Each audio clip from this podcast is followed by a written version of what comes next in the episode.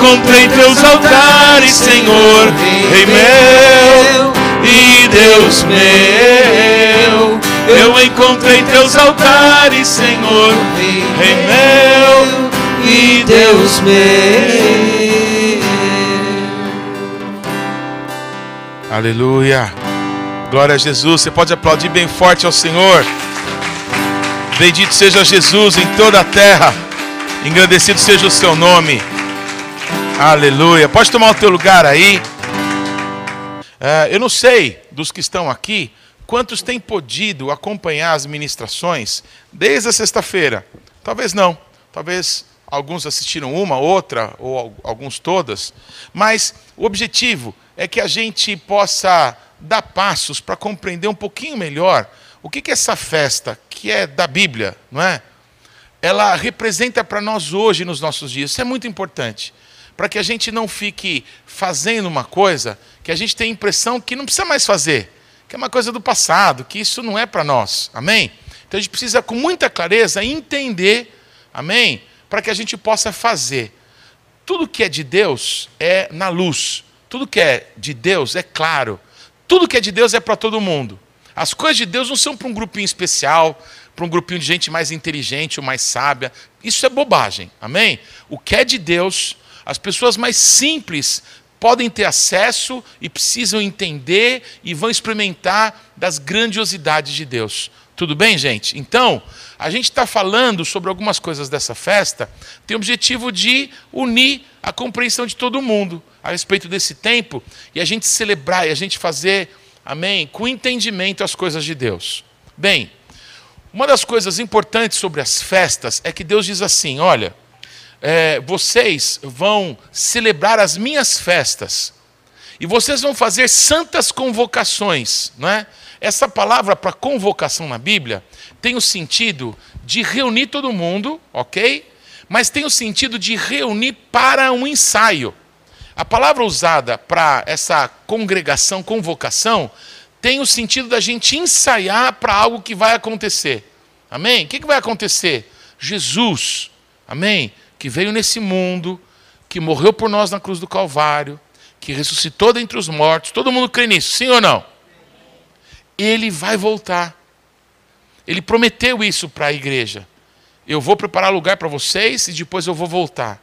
Então nós estamos numa grande expectativa da volta de Jesus, dele vir para reinar.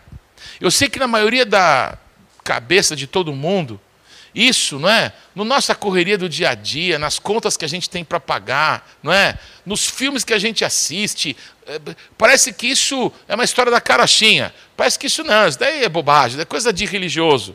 Não é verdade. É verdade. Jesus vai voltar e ele vai reinar sobre todas as nações da terra.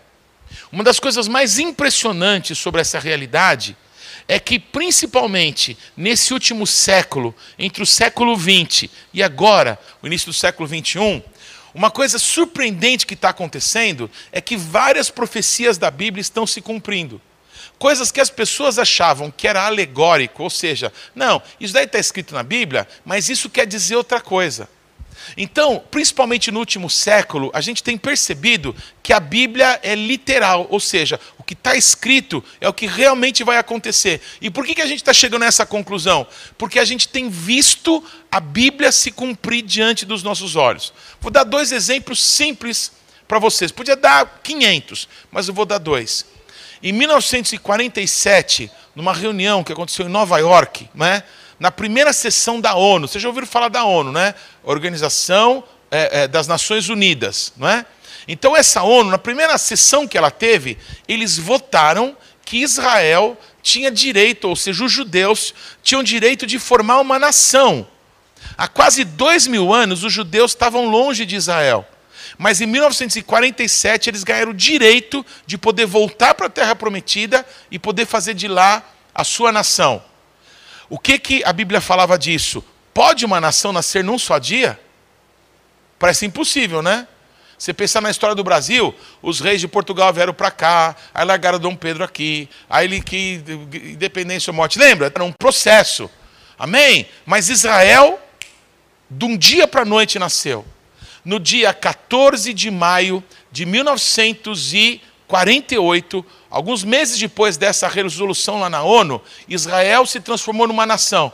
Eles reuniram lá num lugar e declararam independência e eles encerraram a reunião, começou a guerra da independência. Eu não sei se você já viu o mapa. Israel é um pontinho no mapa e está cercado, completamente cercado de inimigos por todos os lados.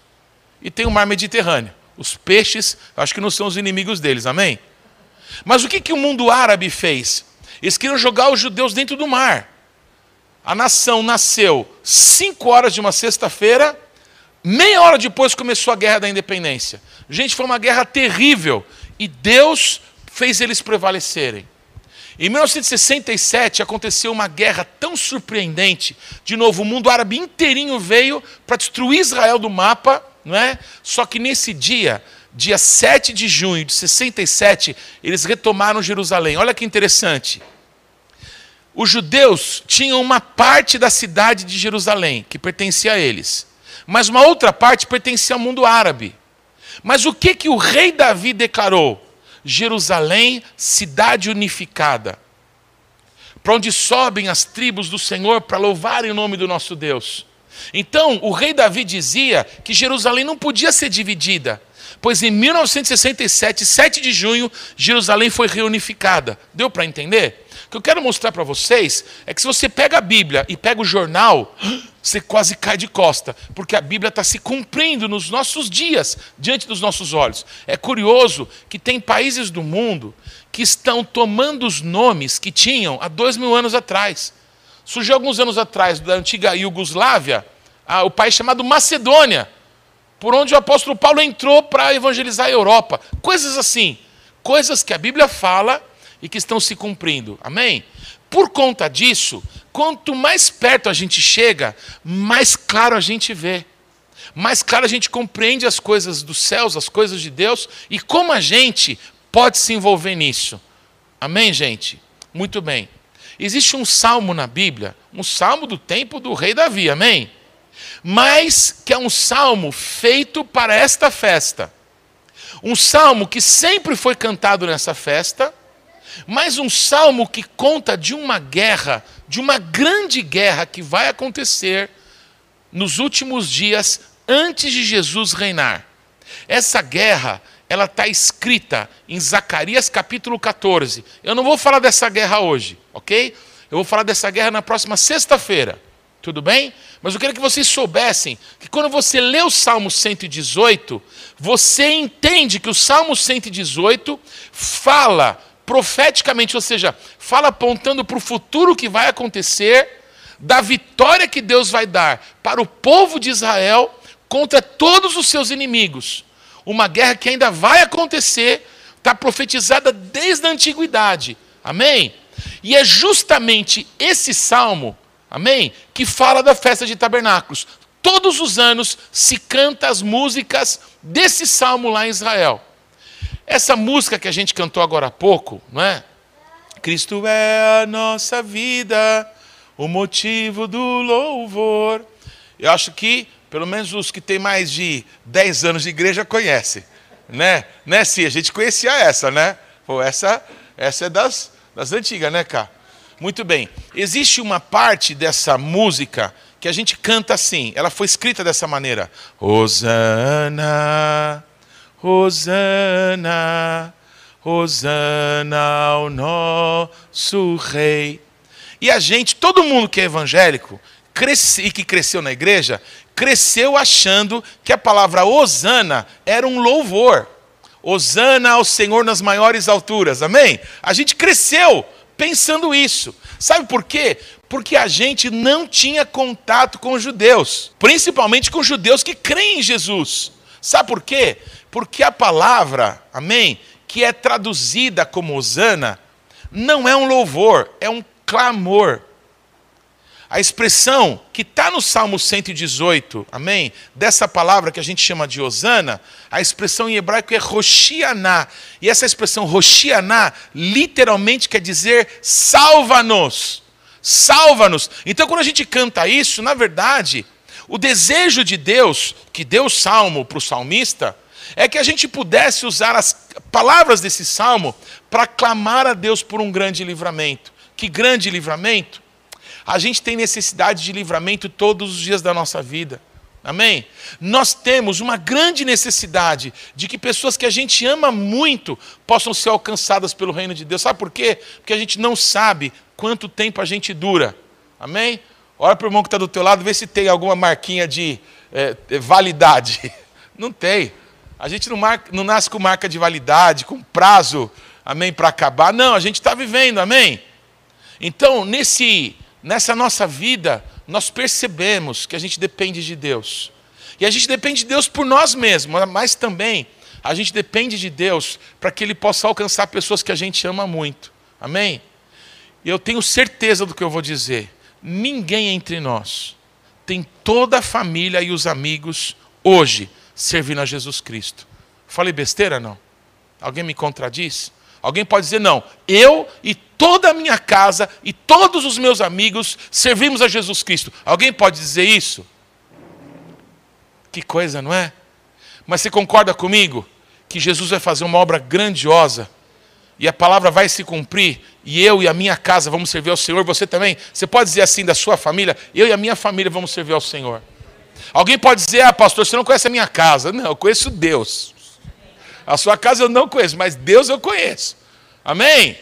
E amados, preste atenção, porque a base dessa noite, da palavra de tabernáculos dessa noite é esta: os céus são os céus do Senhor, mas essa terra aqui, Ele deu para nós. Fala assim: essa terra é minha. Deus que deu. Então quem tem autoridade aqui sou eu. Isso não tem nada de orgulho, não, é verdade.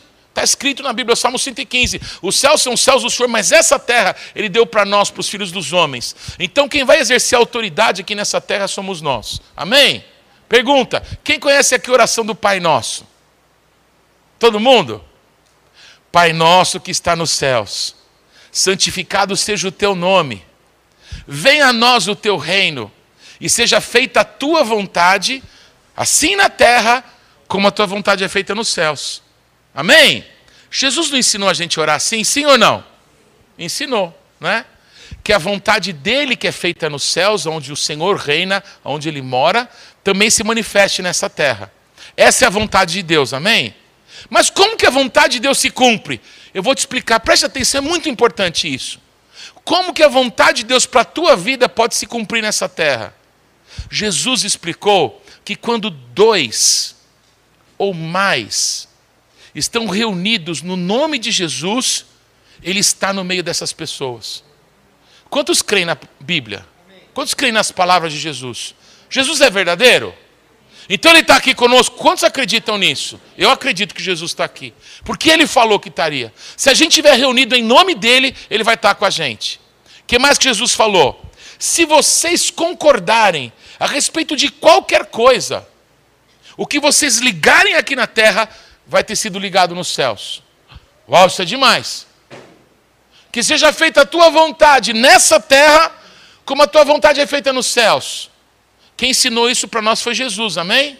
Então eu fico imaginando Jesus no céu hoje. E Jesus olhando para a terra.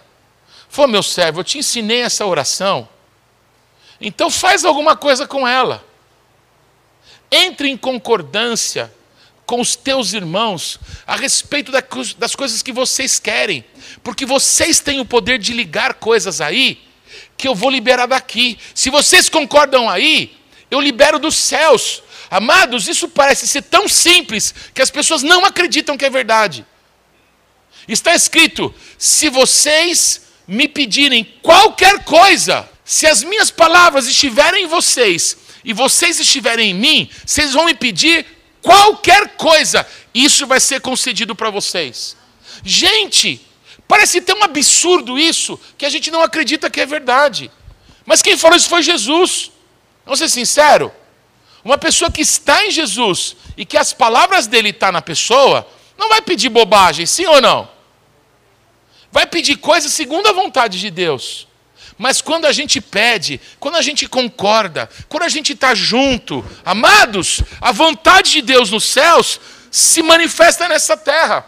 Você consegue então compreender por que, que há tanta luta para que a gente não seja um, para que os casais vivam brigando, para que os amigos se distanciem um do outro, para que no ministério as pessoas não pensem a mesma coisa, não tenham um só coração, mas na hora que a gente aprender a ser gente, e a gente concordar um com o outro, tudo que a gente pedir vai ser liberado. Quantos creem na palavra de Deus? De verdade você crê? Porque às vezes eu acho que a gente não crê. Porque está escrito isso. Se vocês estiverem juntos sem meu nome, eu vou estar no meio de vocês. Se vocês me pedirem qualquer coisa, se a minha palavra estiver em vocês, se vocês estiverem em mim, vai ser concedida. O que vocês ligarem na terra vai ser ligado nos céus. Amados, os céus são os céus do Senhor, mas Ele deu autoridade para nós nesse mundo. Então a gente está enfrentando um monte de luta que era para a gente estar tá ganhando as lutas, não perdendo, não apanhando, não passando vergonha, não triste como a gente está, mas a gente briga, mas a gente discorda, mas a gente se afasta, mas a gente não permanece no que Deus tem para nós. E o Senhor faz um movimento contrário agora. Ele fala: junta todo mundo para eles celebrarem festa para mim. Amém? Ó, junta todo mundo debaixo da cabaninha. Porque debaixo da cabaninha eu vou falar com vocês. Talvez vocês se lembrem que quando vocês eram crianças, vocês acreditavam mais em mim. Vocês acreditavam que tudo era possível para aquele que crê, cresce. Mas agora parece que vocês não acreditam mais. Então vocês precisam voltar a brincar de cabaninha. Voltar a ser criança, porque se vocês tiverem o coração de uma criança, vocês vão poder entrar no reino do céu. Senão, vocês não vão entrar. Deu para entender, amados? Eu queria que vocês pudessem ler comigo esse salmo, Salmo 118. E aí, vocês vão ver que esse salmo está falando de uma guerra. Essa guerra, irmãos, eu vou falar, já falei, agora vou repetir, eu vou falar sobre ela sexta-feira, tá? Essa guerra está profetizada em Zacarias 14. É uma terrível guerra que vai acontecer em Israel contra todos os judeus, e nessa guerra Deus vai guerrear por eles, e, está escrito em Zacarias 14, Jesus vai voltar nessa guerra. E aí a Bíblia diz que Jesus vai por os pés dele no mesmo monte em que ele voltou para os céus, o Monte das Oliveiras. Mas sexta-feira a gente fala sobre isso. Então eu quero que vocês leiam o Salmo 118 comigo, tendo a dimensão que o Salmo 118 profetiza não só sobre a guerra, mas sobre a vitória que Deus está dando para o seu povo, ou que Deus dará para o seu povo nessa guerra. Rendei graças ao Senhor porque Ele é bom porque a sua misericórdia dura para sempre. Diga, pois, Israel, se vocês entendem a, a, a linguagem que está sendo usada, os judeus que digam, Israel que diga, não é? O seu amor dura para sempre. Diga, pois, a casa de Arão, digam os sacerdotes, sim, o seu amor dura para sempre. Digam, pois, aqueles que temem o Senhor, sim, o seu amor, a sua misericórdia dura para sempre. Agora preste atenção no versículo 5. Em meio a tribulação, luta todo mundo passa. Momentos difíceis nós estamos acostumados a enfrentar. Mas o Salmo 118 não está falando de qualquer coisa. Está falando do que realmente quer dizer, da tribulação. No final da tribulação, Jesus Cristo vai voltar, ele vai vir para reinar.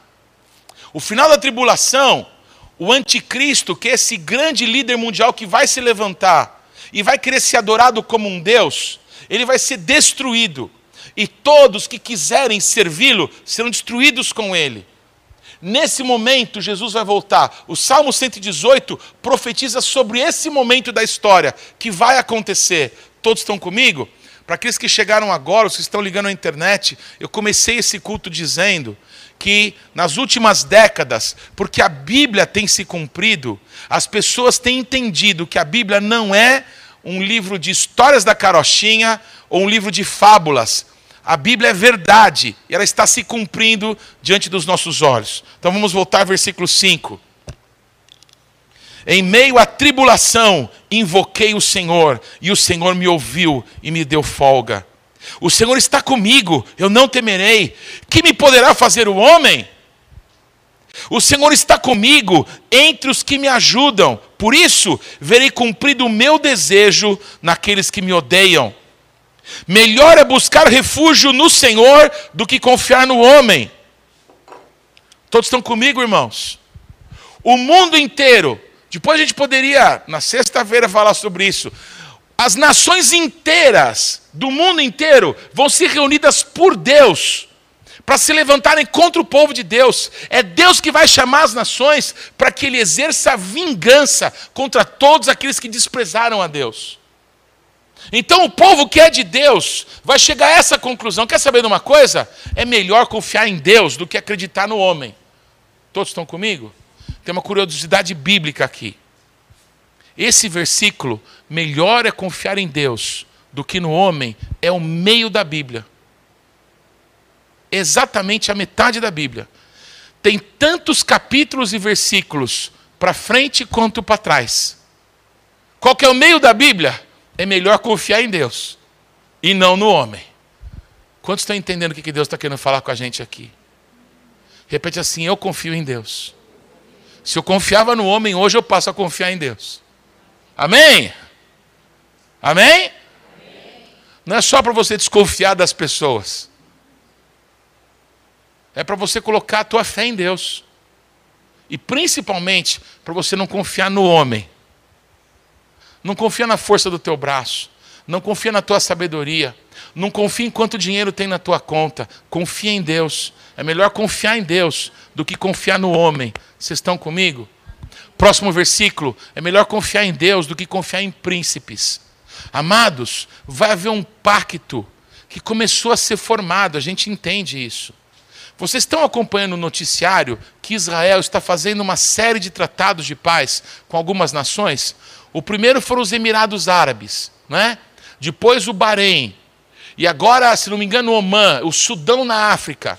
Alguns países da antiga, alguns países da antiga União da Iugoslávia começaram a fazer um pacto. Amados, vai haver um pacto de paz, amém? Que vai trazer um período de paz no mundo. A Bíblia fala disso. E o que a gente está vendo nos jornais é que isso começa a se delinear. Várias vezes na Bíblia diz assim: quando disserem a paz, vos sobrevirá repentina destruição. Todos estão comigo? A gente está vendo essa paz ser formada. O Salmo 118 diz: é melhor confiar em Deus do que confiar nos príncipes. Queridos, eu não sei se você já ouviu falar sobre os muçulmanos, sobre o Islã. Amados, eles servem um Deus que não é o nosso Deus. Um Deus que, se, que eles chamam de Alá. Alá não é Deus. Ok? é, eles cultuam um Deus que obriga que para eles servirem ao Deus deles, eles têm que matar todos os infiéis. Todos que não se converteram ao Islã têm que ser mortos. Sabe de quem que eles estão falando? Dos cristãos e dos judeus no mundo.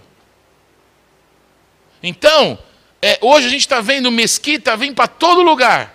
Mas vai construir uma igreja evangélica lá na Arábia Saudita. Vai colocar uma igreja evangélica ou uma sinagoga no Irã. Amados, não põe, viu? Não colocam. Eu quero que vocês saibam, não é? Que existe na própria cultura, amém, muçulmana, um pacto que pode ser quebrado para defender valores do Islã, porque o Mohammed, o, o, o profeta deles, destruiu uma aliança que tinha feita para tomar Meca e matou todo mundo de Meca. Foi assim que ele expandiu, não é, o, a, a religião que ele estava criando. Amados, a Bíblia diz, a Bíblia diz que vai haver um pacto, e na metade desse período de pacto vai ser quebrada essa aliança. Melhor confiar em Deus do que confiar em príncipes. Todos estão me acompanhando? Quando esse pacto for quebrado, porque eles vão querer que se adore esse líder mundial que vai se levantar, os judeus vão dizer: Maldito se não é Deus droga nenhuma, sai daí. Os que restarem dos cristãos no mundo, porque eu creio que nesse momento mais terrível, aqueles que forem noiva, não que forem membros de igreja, não que se batizaram, não que frequentam a igreja de domingo e ficam no celular. Não, os que forem a noiva do Cordeiro, apaixonados por Deus. Esses são a noiva. E esses não vão estar mais aqui. Todos estão comigo? Mas eu acredito que quando esses, que não estão nem aí para as coisas de Deus, quando virem que foi levada a noiva, a porta se fechou, amém? Todas dormiram, mas algumas tinham a lâmpada acesa e tinham muito azeite, e essas assim foram levadas, e o resto ficou. Vai ter muito temor na vida dessas pessoas que ficarem. Repete assim comigo: estou fora. Eu quero ir. Você quer mesmo? Você quer mesmo? Então enche a tua vida do Espírito Santo. Enche a tua vida de Deus. Esses que ficarem vão dizer também para esse maldito: você não é Deus droga nenhuma. E sabe o que vai acontecer? Eles vão morrer, vão ser decapitados. A Bíblia fala daqueles que vão ser cortados a cabeça por amor de Jesus. Quem é que corta a cabeça dos inimigos, irmãos? Era na Revolução Francesa e os muçulmanos. Eles que cortam a cabeça dos seus inimigos. Todos estão comigo? Amados, o Salmo 118 fala dessa grande guerra que vai acontecer. E nessa guerra, Deus dá vitória para o seu povo. Por isso, o Salmo 118 é escrito de uma forma profética. É o Salmo de Tabernáculos. Versículo 7: O Senhor está comigo entre os que me ajudam, por isso verei cumprido o meu desejo nos que me odeiam. Melhor é buscar refúgio no Senhor do que confiar no homem. Melhor é buscar refúgio no Senhor do que confiar em príncipes. Todas as nações me cercaram, mas em nome do Senhor as destruí. Cercaram-me, cercaram-me de todos os lados, mas em nome do Senhor as destruí. Como abelhas me cercaram, porém, como fogo em espinhos, foram queimados. Em nome do Senhor as destruí. Se você lê Zacarias 14 e lê o Salmo 118, você vê que os dois se encaixam. Empurraram-me violentamente para me fazer cair, porém o Senhor me amparou. O Senhor é a minha força e o meu cântico, porque ele me salvou. Nas tendas dos justos, a voz de júbilo e de salvação. A mão direita do nosso Deus faz proezas. A mão direita, a mão direita do Senhor é uma expressão para Jesus, amém? A mão direita do Senhor faz proezas. Não morrerei, antes eu viverei e contarei as obras do nosso Deus. O Senhor me castigou severamente, mas não me entregou à morte. Amados, nesse tempo, os judeus vão ser tratados pelas mãos de Deus. Se você ler Zacarias 14, você vai entender isso daqui. Porque está escrito que eles verão a quem transpassaram. Eles vão reconhecer aqueles que eles entregaram à morte. Amém? E eles vão chorar como uma mãe que chora pelo seu filho primogênito. Então, amados, o que está escrito aqui no Salmo vai se cumprir. Existem outras profecias da Bíblia que falam da mesma coisa. Mas olha que lindo agora. Abri-me as portas da justiça, entrarei por elas e renderei graças ao Senhor. Essa é a porta do Senhor, por ela entrarão os justos. Render-te-ei graças porque me acudiste e foste a minha salvação. A palavra salvação em hebraico é o nome de Jesus, Yeshua.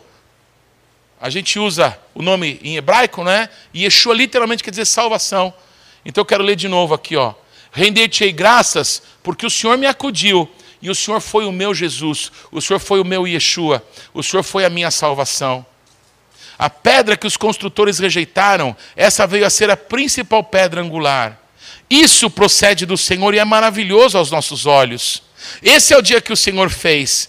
Regozijemo-nos e alegremo-nos nele. Ó, oh, salva-nos, Senhor. Roshianá cantaram isso para Jesus no dia, perto da Páscoa, que ele desceu, amém, o Monte das Oliveiras, atravessou o Vale do Quidron e começou a subir o Monte Moriá. Quando Jesus estava fazendo esse percurso, montado num jumentinho, as pessoas começaram a cantar: Roshianá, salva-nos! As pessoas estavam reconhecendo que Jesus era o Messias, porque ele curou tanta gente, ressuscitou mortos. Ele tinha acabado de ressuscitar o Lázaro. A Bíblia diz que Jerusalém estava cheia de gente e estava todo mundo subindo lá para Betânia, que ficava atrás do Monte das Oliveiras, para encontrar Jesus, que tinha ressuscitado Lázaro. Quando eles estavam indo, se encontraram com Jesus descendo, em cima de um jumentinho. E aí eles começaram a cantar. E eles começaram a cantar palavras desse salmo. Esse salmo não é para Páscoa, esse salmo é para tabernáculos. O que eu quero dizer é que eles estavam reconhecendo que Jesus é o Messias. Olha o que mais eles fizeram. Oh, Roxiana, salva-nos, Senhor, nós te pedimos.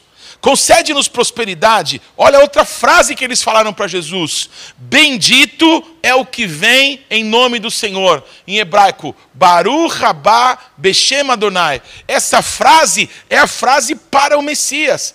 Eles começaram a dizer isso para Jesus. E o que mais que eles faziam? Deixa eu fazer uma pausa aqui. Alguém aqui já foi católico? Levanta a mão quem já foi católico. A Carla já foi. Alguém já foi católico e lembra disso, não? O que que lembra disso? O que eu estou fazendo é o Ramos, né? De que dia? Hã? Domingo de Ramos. Você sabe por que domingo de Ramos, não? Porque um dia, depois que Jesus comeu na casa do Lázaro e ele desceu para entrar em Jerusalém, é o que eu estou contando para vocês, ele se encontrou com a multidão que estava indo para a casa do Lázaro. E a multidão começou a cantar palavras do Salmo 118 para Jesus. E uma das coisas usadas na festa de tabernáculos é pegar folha de tamareira. A tâmara é, uma, é a fruta mais doce que tem no mundo. Amém? Tem uma bandeira dessas que tem tamareira, quer ver? Essa aqui, ó, ó. Isso aqui é uma tamareira. Ah, tem as tâmaras ali. É a fruta mais doce do mundo.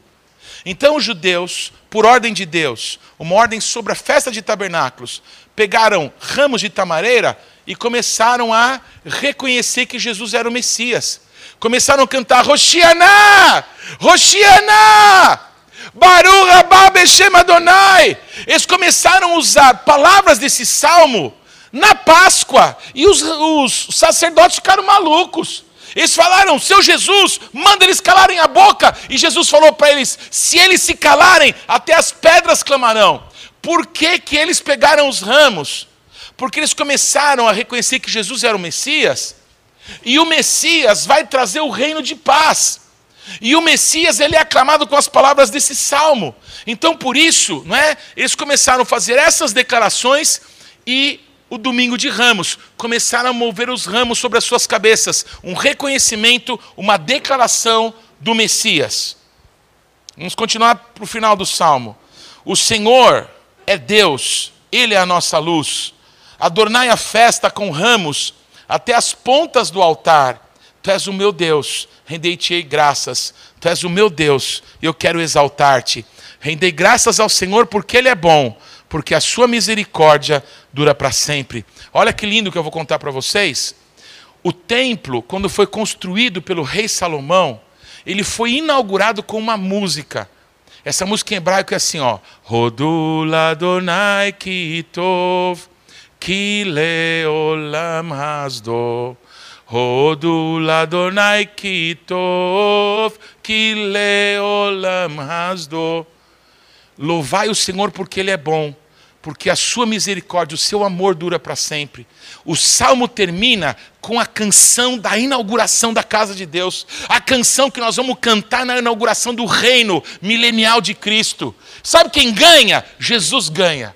Sabe quem que vai vencer? Quem tiver com ele.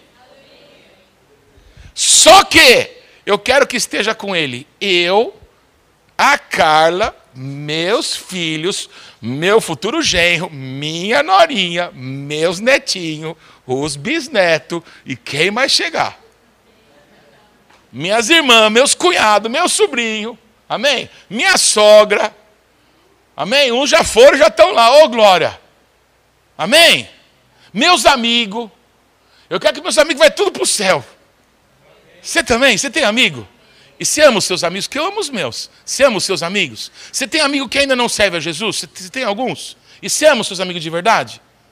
Então você está disposto a fazer alguma coisa para que eles vivam eternamente contigo e eles não morram e vão para o inferno sem Deus? Você está disposto a fazer isso? Porque a conversa é essa.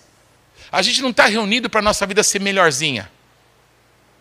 Se a gente buscar Deus e o reino de Deus e as coisas de Deus, as demais coisas que todo mundo se mata, se esfola para ter, elas vão ser acrescentadas para nós, amém? Fique em paz quanto a isso.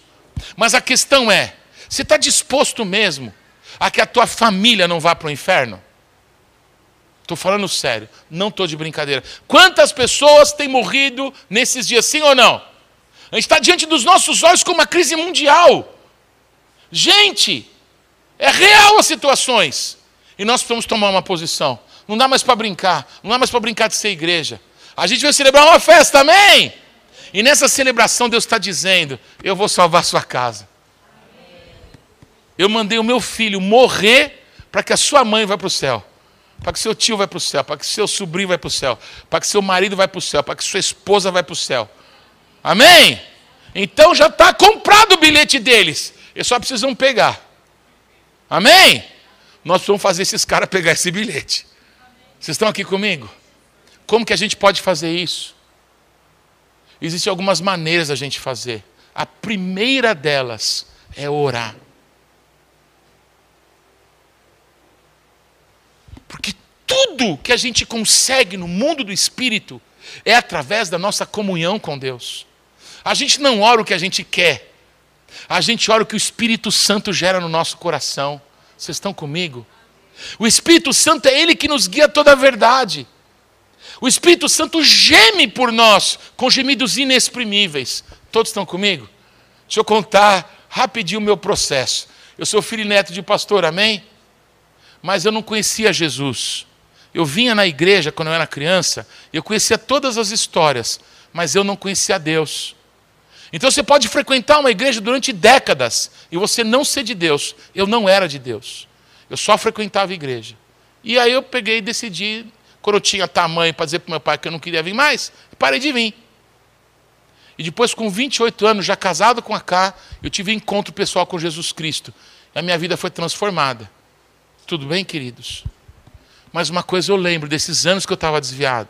Eu lembro de eu chegar em casa de madrugada, bêbado, já no amanhecer do dia, tendo usado droga, tendo feito tudo que você possa imaginar que uma pessoa digna não devia se meter.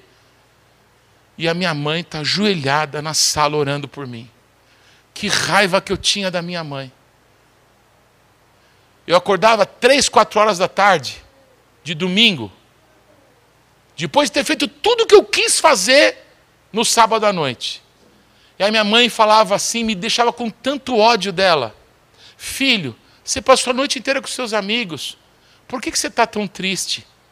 Ela conseguia ver dentro de mim que tudo que eu fazia, todo o dinheiro que eu gastava, não tampava um buraco que estava aqui dentro de mim. Sabe o que minha mãe fazia? Orava por mim. Ela conta que tinha situações que ela não sabia onde eu estava, o que, que eu estava fazendo. Então, sem saber o que orar, sabe o que ela falava? Jesus, Jesus, Jesus, Jesus. Eu não sei onde meu filho está, mas o Senhor sabe. Jesus, Jesus. Por que eu estou te contando isso? Porque oração funciona. Porque a minha mãe me gerou nove meses na barriga, mais 13 anos no joelho. Funciona.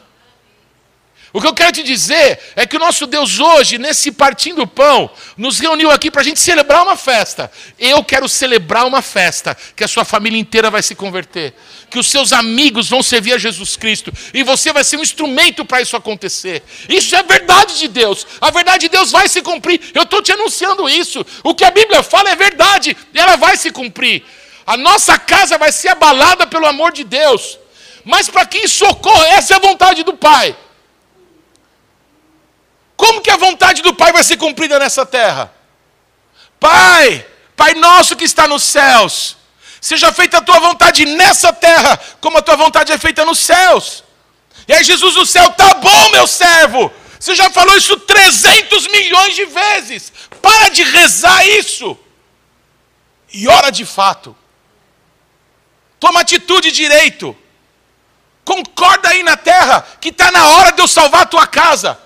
Ora aí pelo teu marido, pelo teu vizinho, pelo teu amigo, ora aí. Sabe por quê? Porque eu vou salvar, porque eu vou fazer coisas, porque eu vou agir em favor daqueles que esperam em mim. Amém, amados? O que nos cabe é agir. A primeira coisa que a gente pode agir, é por isso que a gente está aqui hoje, a gente precisa agir em oração. Amém? Até aqui está claro? Então nós vamos profetizar hoje à noite, amém? Ô glória, você está pronto para isso? Então eu vou te mostrar como que a gente vai profetizar? Para isso, eu queria mostrar para vocês uma coisa que aconteceu no ano passado, quando a gente estava em Jerusalém, profeta José, amém? A gente estava em Jerusalém no ano passado, nessa festa de tabernáculos. Então eu quero te mostrar algumas coisas ali. Eu não sei se você vai conseguir ver, Pastor Dani, posso, passa para o próximo slide. Vocês conseguem ver aí? Vocês estão vendo ali um rabino, eu não sei se todo mundo está vendo, e vocês estão vendo ali alguns, algumas plantas e um fruto, ok? Aquelas plantas e aquele fruto que está na mão do rabino, que vocês estão vendo ali, é uma ordem de Deus. Em Levítico 23, quando Deus dá uma ordem para celebrar essa festa, ele manda fazer quatro coisas, pegar quatro elementos da natureza. Ele manda pegar frutos, tá? De árvores, a palavra usada seria uma árvore especial, uma árvore de honra. Então imagina um fruto que você mais gosta. Tipo assim, um fruto que realmente seja muito bom. Os judeus, eles usam um fruto que só dá lá em Israel, chamado etrog. É um fruto que parece o nosso limão siciliano, tudo bem? Esse fruto só dá em Israel. E eles usam esse fruto. Deus não diz qual é o fruto que tem que usar, mas eles usam esse fruto como um fruto que tem um perfume muito gostoso e que tem um cheiro muito agradável. Tudo bem? que mais? Deus ordena que sejam tomadas para celebrar essa festa é, folhas de tamareira. Mas então, Deus mandou pegar frutos, os judeus pegam aquele fruto que parece um limão siciliano, pegam ramos como esse, o que, que eles fazem? Eles juntam todas as folhas aqui, ó, e amarram. Então parece uma espada, mas na verdade é uma folha como essa aqui, tudo bem, irmãos? Nós vamos profetizar, amém? Estou pegando os elementos para você entender, amém? Muito bem. Então eles pegam o fruto, que parece um limão siciliano, ok? Juntam com as folhas de tamareira. Eles pegam outros ramos, que a Bíblia diz que tem que ser ramos de árvores frondosas, árvores que tenham muita folha, ok? A árvore que os judeus usam é aquela radaz, de onde vem o nome Adassa, que é um dos nomes da rainha Esther. A característica dessa árvore é que as folhas, ela tem um perfume muito forte e um gosto mais amargo do que o fel. OK? Eles usam essa, mas a gente poderia usar qualquer outra. Tudo bem? Então, Deus manda celebrar festa com esses elementos: o fruto, a folha de tamareira, folhas de árvores frondosas que tenham bastante folhas, e que mais? Deus ordena que se celebre também com Aravá, ou Aravá. O que é Aravá? É chorão. Quem conhece aqui é, em São Paulo a árvore chorão? Tem de vários tipos, não é? essa daqui é uma. São árvores que têm ramas, tudo bem? Geralmente elas dão perto de riachos. Então, Deus mandou que esses quatro elementos fossem juntados. Amém? Para celebrar a festa de tabernáculos. Isso está escrito na Bíblia. Ok? O que aquele rabino está fazendo ali? Pode passar o próximo slide. E o que, que eu também estou fazendo? Vocês estão me vendo ali, ó? Primeiro que eu peguei, eu acho que o maior, maior do mundo. Olha o tamanho do negócio. É o etrog de Itu, aquele ali. Então estavam lá com esse negócio, eu fui lá também. Aí eu peguei, juntei esses elementos nas mãos e eu comecei a orar. Por que, que os judeus fazem isso? E o que, que a gente vai profetizar agora? Preste atenção. Esse fruto, ele tem um sabor muito marcante, um sabor bom, e tem um perfume muito agradável. Esse fruto simboliza um tipo de pessoa que há entre nós. Pessoas extraordinárias. Pessoas que têm fama, uma boa fama, e têm um bom caráter. Sabe qual é a diferença de fama e de caráter, não? Quem sabe?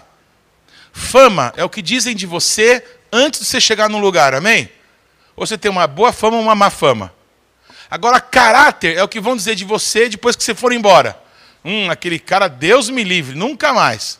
Oh, puxa, que pessoa agradável. Deu para entender? Essa fruta fala de alguém que tem bom caráter e que tem boa fama. Tem um perfume agradável e tem um sabor agradável. Tudo bem? A folha de tamareira não tem cheiro, mas o fruto que ela dá é o mais doce do mundo.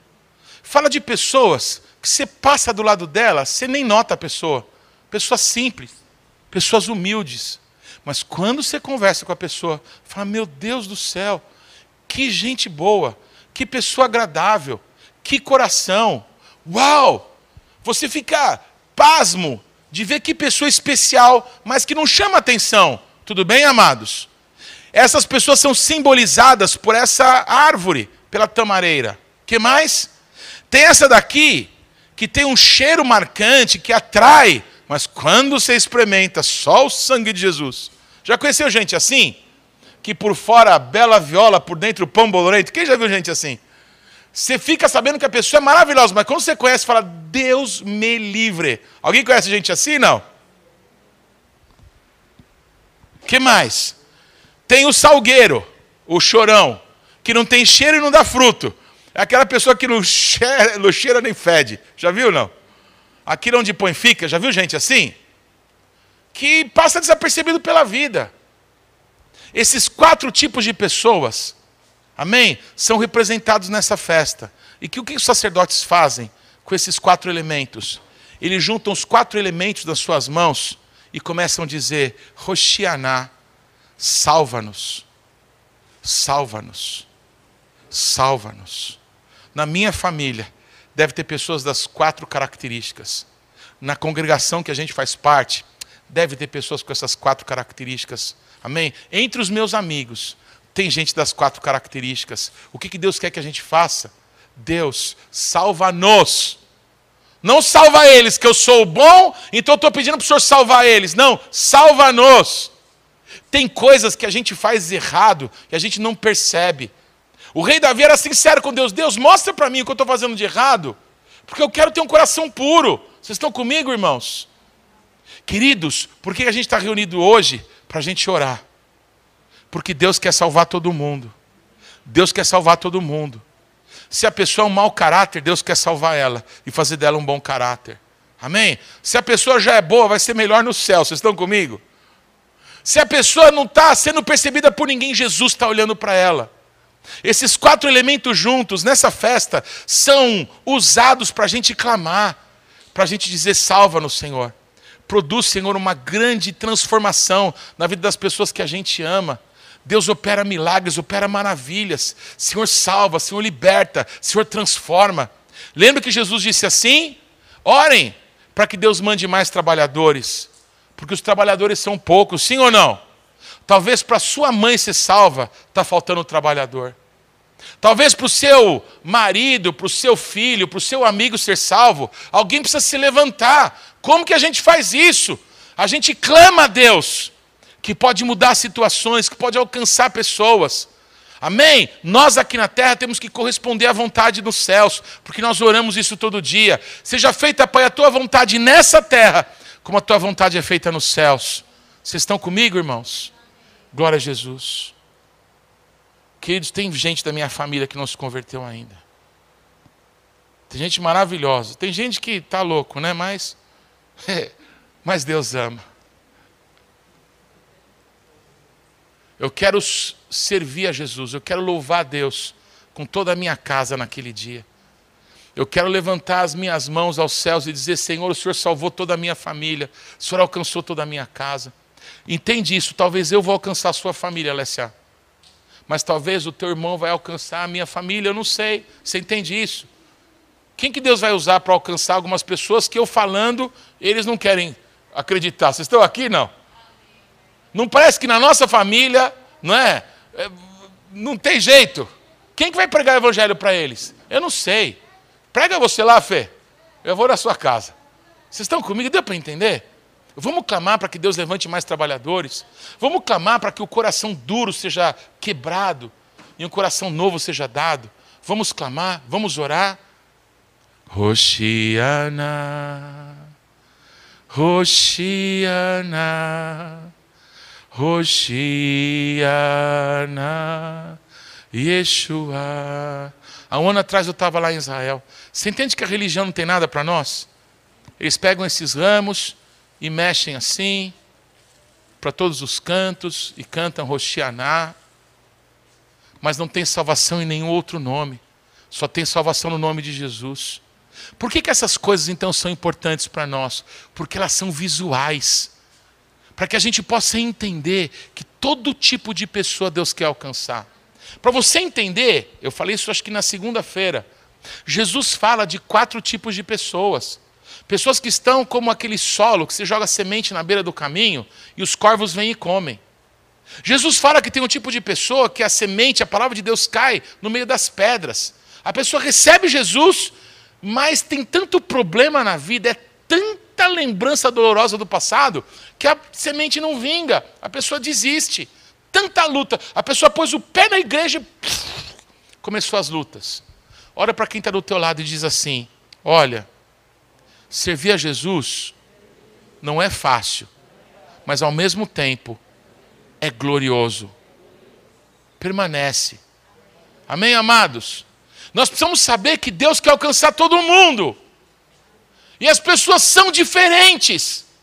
Nós não podemos imaginar que nós vamos ter uma igreja de bonito. Eu estou aqui na igreja. Como é que vou fazer uma igreja de bonito comigo aqui? Igreja não é assim. Não tem igreja de jovem. Alô? Não tem igreja de rico. Não tem igreja de pobre. Não tem igreja de gente legal. A igreja é tudo. A igreja tem que ter criança, a igreja tem que ter ancião, a igreja tem que ter jovenzinho que quer casar, a igreja tem que ter jovens casais, a igreja tem que ter casais maduros. A igreja é família, é vida. Nós somos diferentes. Amém? Alguém que é o topo da cadeia alimentar tem que saber que Deus quer usar a sua vida, esse caráter todo, para alcançar a vida dos outros. Todos estão comigo? Uma coisa é certa: nós temos que gostar do que Deus desejou. Nós temos que gostar da eleição de Deus para nós. Você consegue imaginar isso? Deus tem uma missão para a nossa vida. E por isso que Deus colocou a gente na casa que a gente nasceu. Por isso que Deus permitiu situações que a gente já passou. Porque Deus queria usar a gente nessa geração. Por que, você está vivendo agora no século 21? Porque Deus queria usar você agora nesse tempo. Por que, você tem o nome que você tem? Os nomes têm a ver com o nosso chamado. Por isso que tem pessoas na Bíblia que o nome é mudado. Deu para entender, amados? Deus tem um propósito com a nossa vida. Tem pessoas que são de Deus e nasceram em famílias muito ricas. Olha que coisa! O propósito que Deus tinha com essa pessoa, amém? Tinha a ver com o local onde Deus colocou ela. Quanto tempo ele vai viver nisso? Eu não sei, talvez 50, 60, 80, 90 anos. Mas outra pessoa que é de Deus foi colocada nesse mundo numa situação muito difícil. Uma situação, às vezes, até de miserabilidade. Por quê? Porque Deus tem um propósito com essa pessoa. Porque Deus quer usar, Deus quer fazer com que nessa situação brilhe a luz de Deus. Onde Deus colocou você? Qual é o propósito que Ele tem com a tua vida? Amém, amados? Queridos, a minha filha Tikva, ela tem o cabelo liso, amém?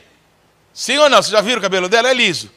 De vez em quando a Tikva pega, ela, ela vai dormir, então ela amarra umas coisas no cabelo e tal, né? Foi, filha, o que, que é isso? Está doendo a cabeça? Não, papai. Aí ela acorda de manhã e fala, papai, eu estou linda. Aí tá encaracoladinho assim, tá demais. Não dá 20 minutos também. Agora tem pessoas que querem alisar o cabelo. Não é engraçado? Que quem tem o cabelo liso quer é, encaracolar. Quem tem cabelo encaracolado quer alisar. Tudo bem, amados? A gente tem que olhar no espelho e dizer: Deus, obrigado por aquilo que o Senhor fez, pela eleição que o Senhor tinha para a minha vida. Deus fala isso para nós na Bíblia, usando o apóstolo Paulo para dizer: se você é judeu, cara, sirva a Deus como judeu, não queira ser não judeu. Agora, se você não é judeu, sirva como não judeu. O que importa é a gente ser de Deus. Cada um sirva a Deus na sua característica, no seu dom, no seu chamado. Todos estão comigo? Vocês querem que eu termine o louvor ministrando adoração com música? Não. É melhor não. Porque eu não recebi esse dom de Deus.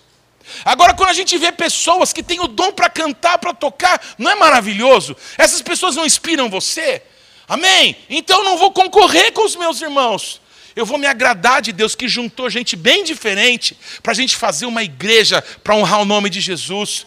Todo mundo é útil, todo mundo é necessário, todo mundo é preciso. Nós precisamos ser mais amigos, precisamos orar mais juntos. Sabe por quê? Porque hoje eu descobri que os meus amigos, todos, estão lutando pelas suas famílias. E vocês descobriram que eu também estou orando pela minha. Vamos nos juntar? Vamos produzir uma grande salvação. Amém? Que só tem no nome de Jesus. Vamos ver os nossos pais, os nossos irmãos, as nossas mães. Vamos ver todo mundo sendo batizado. Quem topa? Tudo isso começa com oração. Todos estão comigo? Eu queria que você ficasse em pé. Amém?